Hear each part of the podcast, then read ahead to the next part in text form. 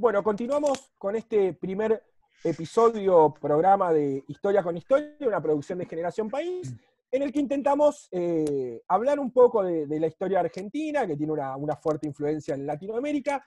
En este primer programa estuvimos hablando de Güemes, que lo van a encontrar en, nuestra primera parte del episodio, y eh, devenimos en Manuel Belgrano. Estábamos hablando sobre Belgrano, sobre su figura, sobre su origen y, cómo fue su, devenir histórico cómo culminó su vida en la pobreza absoluta y lo comparábamos un poco con Güemes. Y yo le preguntaba a Sergio de eh, cómo era la relación entre Güemes y Belgrano, si es que se puede aportar algo ahí, y cómo fue esto de Manuel Belgrano, un hijo de, de clase alta, se involucra en la política argentina o lo que era la Argentina en ese momento, y eh, se mete de lleno a poner el cuerpo en, un proceso histórico de suma importancia. Así que bueno, Sergio, continuamos con, ese episodio. Bueno, eh, relación Güemes-Belgrano, obviamente se conocían. Sí. Y hay dos episodios donde se cruzaron. Uno donde se llevaron mal y otro donde se estuvieron de acuerdo. Nuestros próceres se llevaban mal también. Había una cosita ahí, porque, bueno, pongámonos en contexto, ¿no? Belgrano vuelve de Paraguay. Sí. Primero va al Paraná para instalar las dos baterías, de Independencia y Libertad, donde este, crea la bandera, ¿no es cierto? En 17 de febrero de 1812. Y después lo mandan con el ejército del norte sí.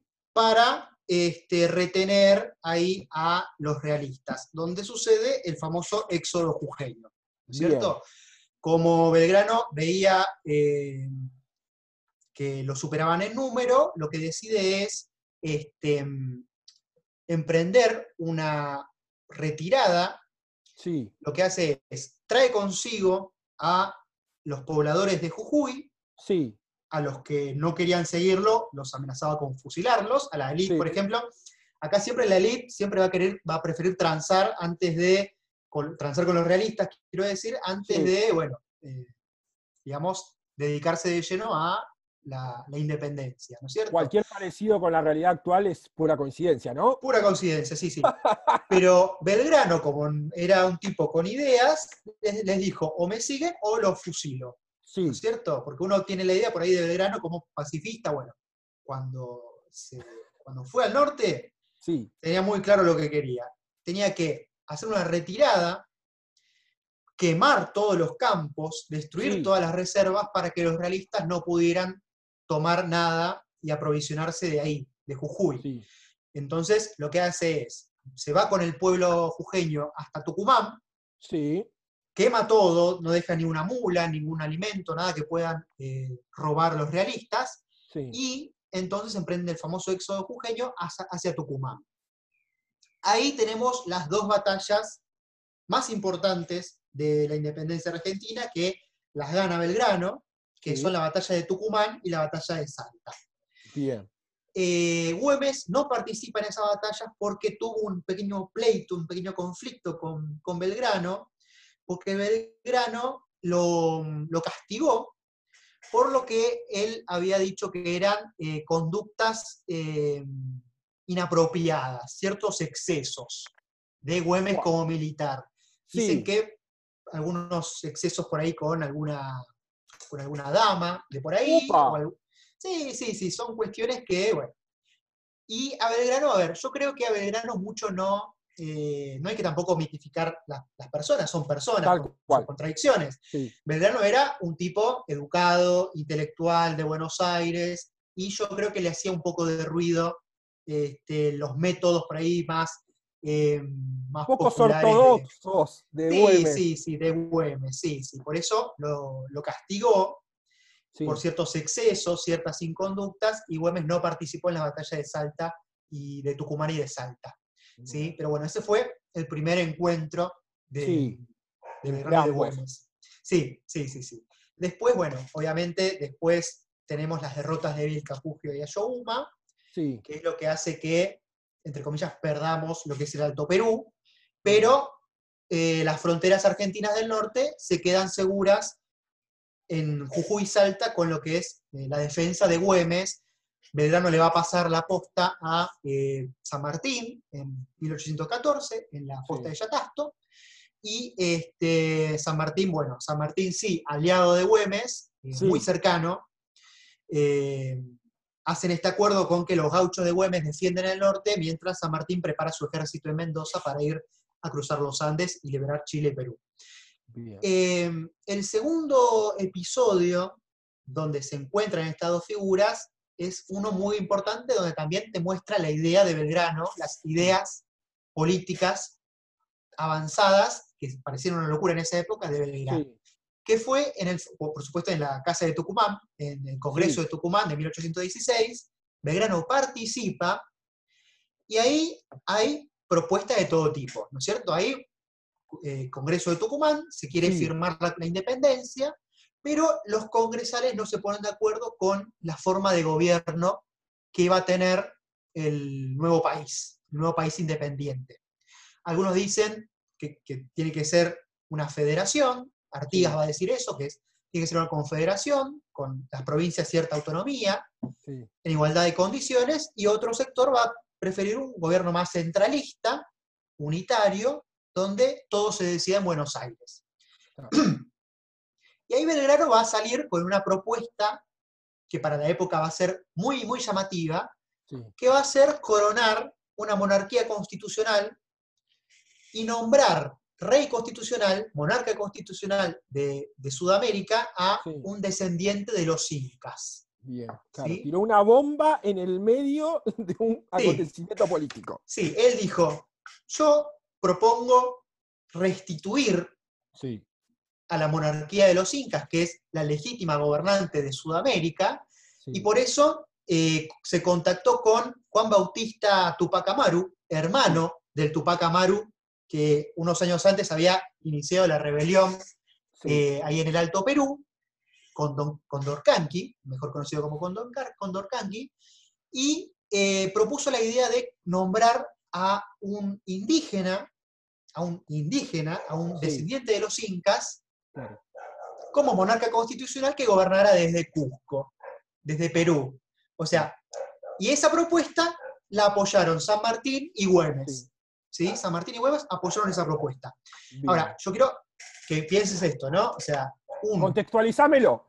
Claro, sí, obviamente. A ver, por un lado, una monarquía que es la forma de gobierno más común en la época, ¿no es cierto? Sí. Pero estamos hablando de que Belgrano no es que le dice a cualquier rey, antes sí había propuesto que viniera este, una, fam- una familiar del Sí. rey de Fernando VII, pero ahora en 1816 sale con esto de nombrar Sí. a un indígena que históricamente habían estado, eh, nada, súper, este, ¿cómo se llama esto? Abajo en la escala social colonial, propuso nombrarlo monarca constitucional. O sea, un monarca con una constitución, un Sí. parlamento, que era lo más avanzado que había en la época. Si bien no hablaba de una república ni de una Sí. democracia pro- propiamente dicha, como la conocemos ahora, una monarquía constitucional para la época era una cosa muy avanzada. Sí, Y aparte, imagínate vos, decía que tenía que gobernar desde Cusco.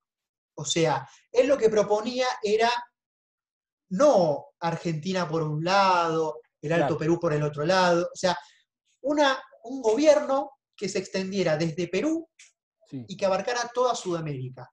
¿No es cierto? Vos imaginate, Sí, una, un- un- una avanzada para la época en la que concebía una Latinoamérica como un todo, claro, gobernada por alguien que para, para ese contexto histórico era imposible. Digo, Sí, sí, estábamos total. hablando de, de- de un ser no reconocido por, por, por la historia de los pueblos, digamos. Sí, sí, totalmente. Aparte, unos años antes, el hermano de Condorcanqui había Sí. sido asesinado, desmembrado, tirándose sus, Claro, sus sí, sí, sí. extremidades de caballos. claro. O sea, es una cosa bastante, bastante peculiar, que tuvo el apoyo de Güemes y de San. Martín, sí, pero lamentablemente eh, no tuvo mayor apoyo en lo que son los diputados de Buenos Aires, que nada, no querían saber nada, por supuesto, y prefirieron eh, que nada, que sea un directorio.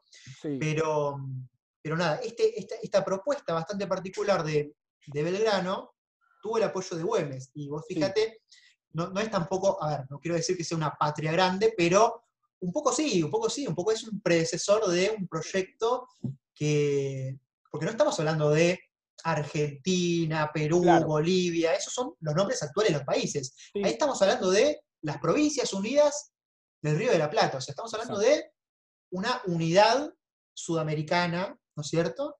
Que lamentablemente no, no pudo llegar a, a concretarse. Y aparte, este- este- esta voluntad de Belgrano de, este, de recuperar la herencia indígena, ya con el sol Sí. de, de mayo, que si bien no lo tenía la primera bandera que, Sí, sí, sí, sí.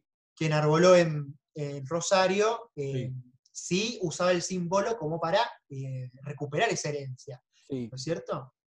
Tomo, tomo estas dos cosas que vos decís, Sergio, y te hago dos preguntas que me las he hecho yo y seguramente no- nuestros oyentes o, o televidentes lo, lo van a ver.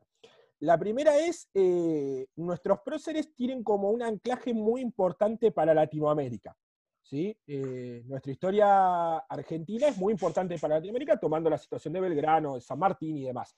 ¿De dónde nace esta idea de, de Belgrano de, de proponer un- una, una monarquía de esta forma, de proponerla en un momento histórico que para nosotros hoy nos hace ruido? No me quiero ni imaginar lo que era para la época. Ese Sí. es el primer tip que te, que te pregunto. Bueno, la, donde nace es, por un lado, la idea práctica de, por un lado es un convencimiento, yo creo que es genuino, Sí, de Belgrano de restituir cierto, eh, de restituir cierto lugar a sí, eh, la, la tradición incaica. Exacto. Por otro lado, una necesidad más bien práctica de, a ver, contextualizando 1816, todavía Sí. estamos con los españoles, los realistas, mejor dicho, en Perú. Era su fuerte y hasta Claro, entrado en 1820 van a seguir ahí aferrados, sí, muy potentes en Perú. Claro. Lo que quería hacer Belgrano, yo creo que era hacer un llamamiento de unidad. Ustedes imagínense, este, acá por ahí, lamentablemente, eh, no hay tanta población indígena porque fueron exterminados, porque Exacto, nunca fue sí. una. Acá, acá en el Río de la Plata, lo que es Exacto, sí, Argentina. sí. Más que nada Buenos Aires, ¿no? En Salta, Jujuy sí había, pero mm, en el Alto Perú, la actual Bolivia, en Perú, la población indígena era muy superior a la población Exacto. blanca. sí, sí, Lo, sí, sí. lo que, lo que proponía Belgrano era tender un puente para que la población indígena de Perú, Bolivia, se vuelque de lleno en la lucha contra los realistas y los españoles. Claro. ¿sí?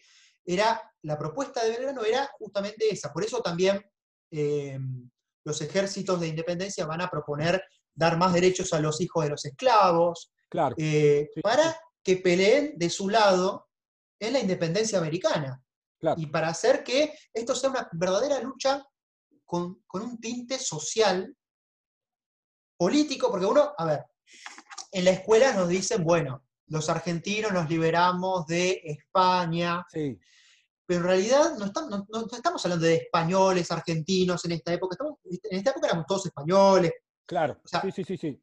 era un proyecto que iba más allá, era un proyecto también social, Claro. que quería dar vuelta lo que era el esquema de castas de la colonia, donde los blancos estaban arriba, sí. los indios abajo, los negros más abajo todavía, con una propuesta de, los, de, de- de los, eh, de las fuerzas de independencia que querían una sociedad más democrática. Claro, O sea, en, esta, en este ofrecimiento a un Inca, había también una propuesta más igualitaria, que es la que no se suele ver cuando se repasa lo que es la guerra de independencia, porque se la suele ver como una guerra y punto. claro, sí, sí, sí. se sí, le sí. saca el componente social. Como yo te vuelvo a decir, para que quede claro, la guerra democratiza. En esta época la guerra es un elemento de democratización Exacto, donde todo se da vuelta. sí. ¿sí? Es difícil contextualizar a veces, digo, porque nosotros lo miramos desde una óptica totalmente diferente de una época avanzada, ¿no? Pero digo, analizando un poco políticamente, porque el fin de esto es que, que- que los compañeros y los anfitriones también rediscutamos un poco políticamente, años por delante vemos un proceso eh, latinoamericano, como fue el que eh, cabezó Evo Morales en Bolivia, eh, siglo XX, XXI, en el cual las luchas son encarnizadas por reconocer a un sector ma- mayoritario de un país constituido y, con toda la, avanzada en materia de derechos que tenemos que tener, lo que cuesta, imaginémonos, para trasladarlo eh, siglos atrás eh, en un tipo que levanta la mano y dice, a mí me gustaría esto, eh, sin ser Manuel Belgrano, digo, porque era un tipo de carne y hueso que hoy por hoy nosotros calzamos como figura histórica, pero que en su momento él no creo que haya tomado la dimensión de lo que iba a ser años después.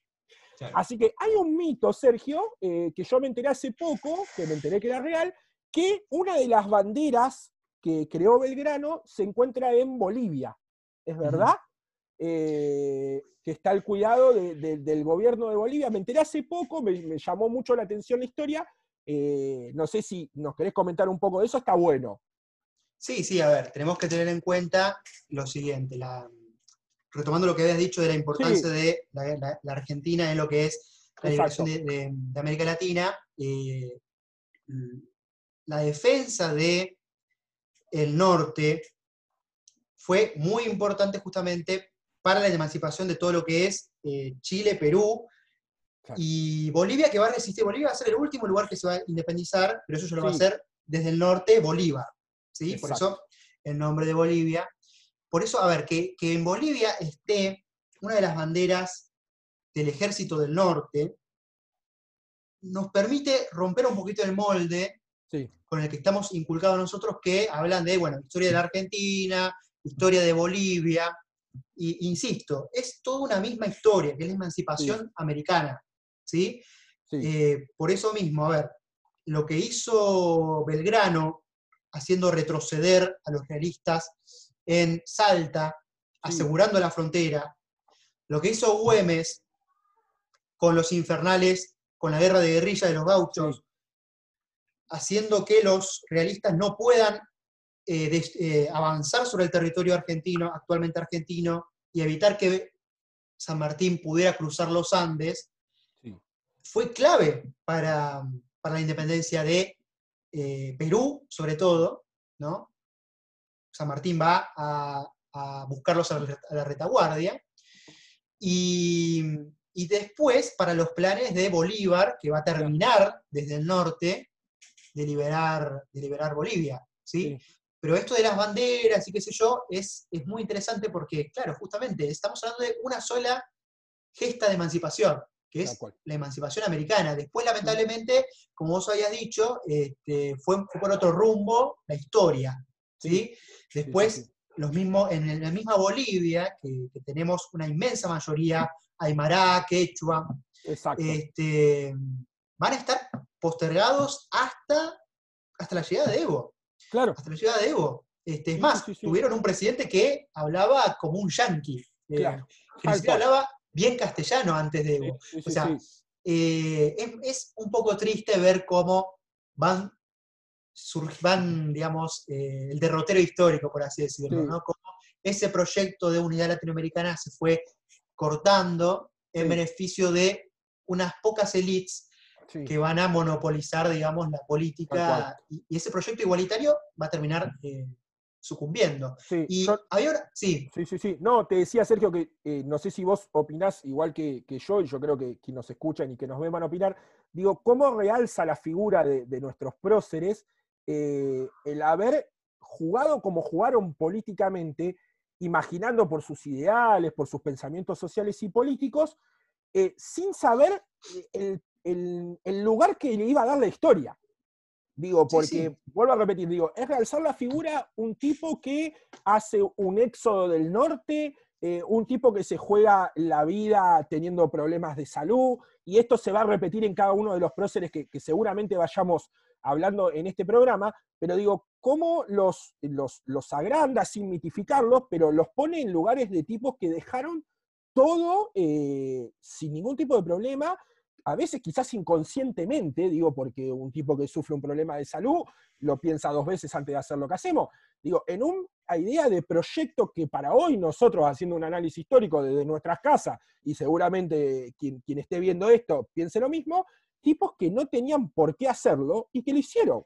Digo, se jugaron la vida en lo que hicieron. Claro, sí, sí, seguro. Aparte, eh, como vos decís, eh, nosotros tenemos el, diario del después y sabemos que lo que hicieron bueno, salió bien, entre comillas, en cuanto a que eh, los países se independizaron, terminarían triunfando sobre los realistas. Pero cuando se lanzaron a hacer eso, eh, no sabían si iban a triunfar. Tal cual. Eh, Belgrano, de hecho, a ver, si uno ve la lista de batallas de Belgrano, son más las Sí. derrotas que las victorias. Claro. Eso es cierto. Sí. No era militar, seguro. Pero Exacto. quiero decir, el tipo había perdido en Paraguarí, había perdido en Tacuarí. Fue a Jujuy para, en inferioridad de condiciones, hacer un exo de todo un pueblo. Claro. Eh, una locura, es, es Sí, sí, sí, sí. épico, o sea, es recontra épico. O sea, es más épico que cualquier otra película. Pero realmente, eh, y después las victorias de Salta, de Tucumán y Salta, este, nada, realmente son gestas heroicas. Son gestas heroicas y lamentablemente ellos no lo, ni Belgrano ni Güemes, lo pudieron este, disfrutar, entre comillas, Tal cual. porque, por cómo fueron sus últimos días, ¿no? Eh, algo que no quería olvidarme Sí. sobre Belgrano, y como hablé de Magdalena Güemes, tengo que Sí. hablar también de, eh, ¿cómo se llama esta? María Remedios del Valle, Perfecto. que era justamente una mujer, una mujer parda, negra, Uf, que fue capitana de los ejércitos de, los ejércitos de Belgrano en Sí. Tucumán y Salta. ¿Sí? O sea, también era una mujer que con su esposo y su hijo habían apoyado a, a las tropas de Belgrano en, en Tucumán. Ella pierde a su esposo y a su hijo en la batalla y este, Belgrano la recompensa nombrándola capitana. Y una mujer, una mujer negra, o sea, obviamente nadie en su momento, Mitre, que fue el que escribió la primera gran Sí. historia de Belgrano, Sí, obviamente no la va a recuperar. claro. Sí, no, no. No vamos a pedir milagros tampoco. Claro, pero de vuelta, ¿no? Gauchos, indios, una mujer afro- afro- Sí. afrodescendiente. O sea, eh, Remedios del Valle va a morir en la pobreza como por diosera, mendigando monedas en la capital. Ni siquiera le habían pagado un, eh, una pensión. Claro. O sea, es ingrato realmente como la Argentina trató a sus próceres. ¿no? Es como para pensar el devenir histórico de los procesos también revolucionarios, ¿no es cierto? Sí, tal cual. Y aparte, Sergio, digo, entramos en, en la parte final de, de este primer episodio, eh, cómo desmitifica también el rol de macho, hombre, eh, prócer eh, argentino, donde la mujer no tiene otro lugar más que el, el mencionarlas en la historia. Claro, Digo, la lavandera, la, la negra que vendía pastelitos y demás. Digo, y, y cómo ya en este primer programa vemos como Güemes y Belgrano, eh, dos próceres del panteón de la historia argentina, ya eh, tratamos de desmitificar este rol y el rol de la mujer en, en la historia. Digo, porque que no se mencione también es ocultarla, digo, pero es también la razón de este programa de realzar cuál fue el rol de las mujeres. En, el devenir de los programas vamos a hacer un, par de, programas de las mujeres importantes de nuestra historia argentina, pero digo, cómo eh, no solo sufrieron el mismo maltrato del ocultamiento de la historia oficial, sino que también, como así Belgrano muere en la pobreza, nos encontramos con que estas figuras no solo son olvidadas, sino también desaparecen o son olvidadas de, de su reconocimiento. Y, y utilizo este hilo para aprovechar este último tramo de- del programa de ver cómo fue eh, la etapa final de la vida de Belgrano, porque digo, los argentinos realzamos y Belgrano murió un poco en la pobreza, y la realidad es que murió en plena pobreza, no en un poco de pobreza, Sí. pero que nos cuente un poco vos cómo fue el final de la vida del Belgrano, un tipo que dejó todo, un tipo que, vuelvo a mencionarlo de vuelta en el programa, no tenía por qué hacerlo, ¿sí? tenía una situación económica bien, y muere en la pobreza total. Entonces, ver cómo era ese proceso también. Claro, claro. Obviamente, bueno, empezando con que Belgrano venía de una familia rica. Sí, Belgrano venía de una familia rica, ¿cómo fue que terminó así en la pobreza absoluta? Que la anécdota de que tuvo que pagarle con el reloj. sí, Y es muy loco como uno nos lo cuenta como, ay, Belgrano, qué humilde. claro. No tendría que haber sido así. No tendría que haber sido así. Sí, Belgrano, por ejemplo, a ver, eh, después de las victorias de Tucumán y Salta, a Belgrano le dan un reconocimiento de 40 mil pesos fuertes, que actualmente sería muchísima plata. sí, Con esa plata lo que hace Belgrano es, dice que no se la den, que la usen para para abrir escuelas en todo el país. Bien. Sobre todo en lo que es esa región del norte. Obviamente no lo hacen y terminan abriéndolas muy, mucho después, la plata se va en otro lado, bueno, típico. Em, después de 1814, que Belgrano le da el paso del ejército del norte, el mando del ejército del norte a San Martín, Belgrano este, sigue siendo una figura más o menos importante, tiene tropas a cargo, pero ciertamente su salud va empeorando. Eh, tenía varias enfermedades que había adquirido en esos últimos años y termina su carrera militar en 1818, vuelve a Buenos Aires y pedía una pensión. ¿no es cierto? Pedía que le paguen lo que les correspondía. Pero ya para esa época, Buenos Aires, ya como la guerra ya estaba lejos, ¿sí? la guerra ya estaba lejos, los realistas ya estaban, eh, las fronteras de lo que es eh, Jujuy y Salta ya estaban seguras, Buenos Aires estaba muy lejos de lo que es la, guerra, así que ya en Buenos Aires ya... Ya no era tan importante el rol de Belgrano. No, no, no, no. Ya, es más, ni siquiera le pagaban lo que le correspondía.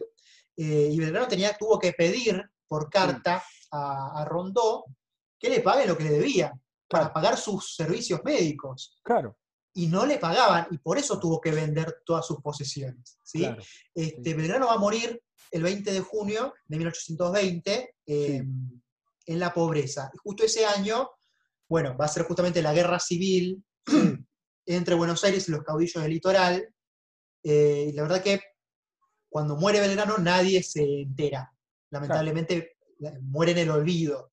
Y Güemes va a morir el año siguiente, el 21, casi por las mismas fechas, el 7 de junio. Em, y vos fijate cómo es el porteño, ¿no? O sea, cómo es esto de... Porque la Gaceta de Buenos Aires va a, va a dar la noticia de la muerte de Güemes, pero la titula así, muere el bárbaro Güemes, un cacique menos en el país. Claro. O sea, vos fíjate. sí, no, no, obvio, obvio, ya, Para esa altura. Todo lo que el pobre tipo puede haber hecho se fue por la alcantarilla. Por eso te digo, por eso, te digo, ya para esa altura, ya para 1820, 1821, ya todo lo que era esa promesa de igualdad, esa cosa de un cambio social, económico, ya como que había perdido su sentido y es más, empezaba la guerra civil entre unitarios y federales, ¿no? Por eso te digo, un poco la vida de Belgrano y de Güemes, si bien son distintos, también porque terminan muy próximo, Belgrano en el 20, Güemes en el 21, eh, es interesante ver cómo mueren en el olvido, en la indiferencia de una revolución que se había ido por otro lado del que por ahí ellos, ellos imaginaban. Claro. ¿Cómo, cómo en, la historia argentina la, austeridad eh, tiene esa doble vara? Digo, no porque Manuel Belgrano no termina muriendo en la austeridad y por no decir en la miseria, no por decisión propia, sino porque, eh, palabras más, palabras menos, sufre una traición a todo lo que esa persona podría haber hecho. Digo, porque así como desmitificamos que era imposible ver la magnitud, era una personalidad que había entregado todo por, en pos de una causa, eh, con pocos recursos, y se encuentra con este punto. Así que la verdad que, es muy bueno saber esto, yo creo que es un aporte no solo para, el militante que le interesa la historia, sino para el ciudadano común, que se toma un ratito para ver esto, para escucharlo, de, ver cómo era un poco esto de, la historia. Así que bueno, Sergio, estamos entrando en, en la etapa final antes de despedirnos te agradezco muchísimo. Nos vamos a encontrar en otro episodio porque la verdad que nos hemos sentido muy cómodos haciendo esto. Creo que estamos aportando a que cada compañero o, público en general pueda hacerlo. Pero bueno, te dejo tu, último minuto para, para, esa reflexión sobre, sobre Güemes, sobre, sobre Belgrano que, nos quieras dejar. No, bueno, un poco eso, un poco recuperar, desmitificar la historia que nos enseñan edulcorada por ahí, este, de los próceres de bronce y ver qué hay detrás también, ¿no es cierto? Ver que esos proyectos sociales, esos proyectos políticos, que por alguna razón u otra se fueron olvidando, ¿no? Y terminaron no siendo, no, no teniendo lugar. Pero bueno, mm, recuperar esos aspectos es importante para ver toda la película, ¿no? Toda todo lo que es la realidad, todo el proceso histórico, que, nada, que siempre es importante. Sí, tal cual, tal cual. Así que bueno, vamos eh, primero a agradecer a Lucho, que nos estuvo haciendo el aguante acá durante todo el programa en la, producción, bancando eh, este repaso histórico en este primer programa de Historias con Historia, una, producción de, de Generación País. Eh, comentarles que esto va a estar eh, cargado en la web en los diferentes formatos, va a estar en formato de podcast en Spotify. Lucho, si quieres repetir cómo nos encuentran en Spotify. Sí, nos encuentran en Spotify como Generación País y en YouTube también como Generación País. Perfecto. Este material va a quedar colgado de forma audiovisual o solo audio para, para que lo escuchen en cualquier formato y lo puedan reproducir y ser enviado a, los compañeros o al público en general nos vamos a estar encontrando en un próximo programa en el que vamos a seguir repasando la historia de hombres y mujeres de nuestra historia argentina y también latinoamericana en diferentes procesos históricos. Espero que lo hayan disfrutado. Muchas, muchas gracias a todos por, escucharnos, por vernos. Eh, cualquier sugerencia que quieren hacer nos la pueden enviar a nuestras redes sociales. Tenemos a disposición un número de teléfono. Lucho, si lo querés dar al aire. Sí, el número es 11 28 64 07 52. 11 28 64 07 52. Perfecto, ahí nos pueden escribir para ver si queremos que hagan algún programa en especial, si quieren dejarnos un comentario o algo por el estilo, o simplemente les interesa la, propuesta política y social de Generación País para, para sumarse, ahí van a tener toda la información. Así que bueno, Sergio, te agradezco, nos volvemos a encontrar en otro programa de Historias con Historias. Gracias Lucho por la producción y muchas gracias a todos por, por vernos y oírnos.